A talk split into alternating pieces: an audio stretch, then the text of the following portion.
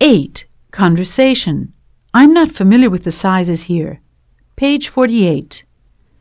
Nick Lopez is getting a new outfit at the shopping mall. Listen and follow in your book.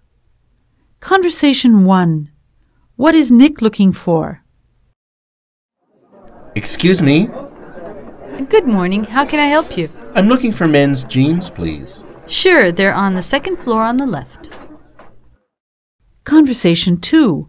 What problem does he have? What else is he looking for? Hi, I'd like to see some jeans, please. Sure, what size are you? Oh, I'm not familiar with the sizes here. Let's see. I think you're at 34 waist and 32 length. Here you go. Thanks. Can I try them on? Sure, the fitting rooms are at the back of the store. By the way, do you need anything to go with that? Well, maybe a jacket. Sure, I'll bring you the two different models we have.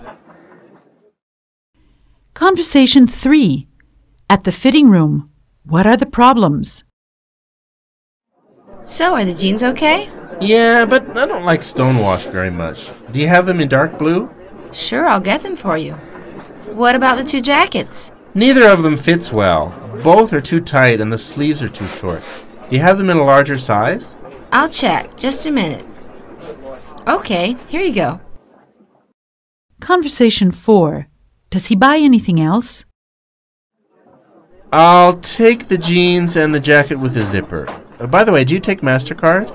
Sure, your total is $199.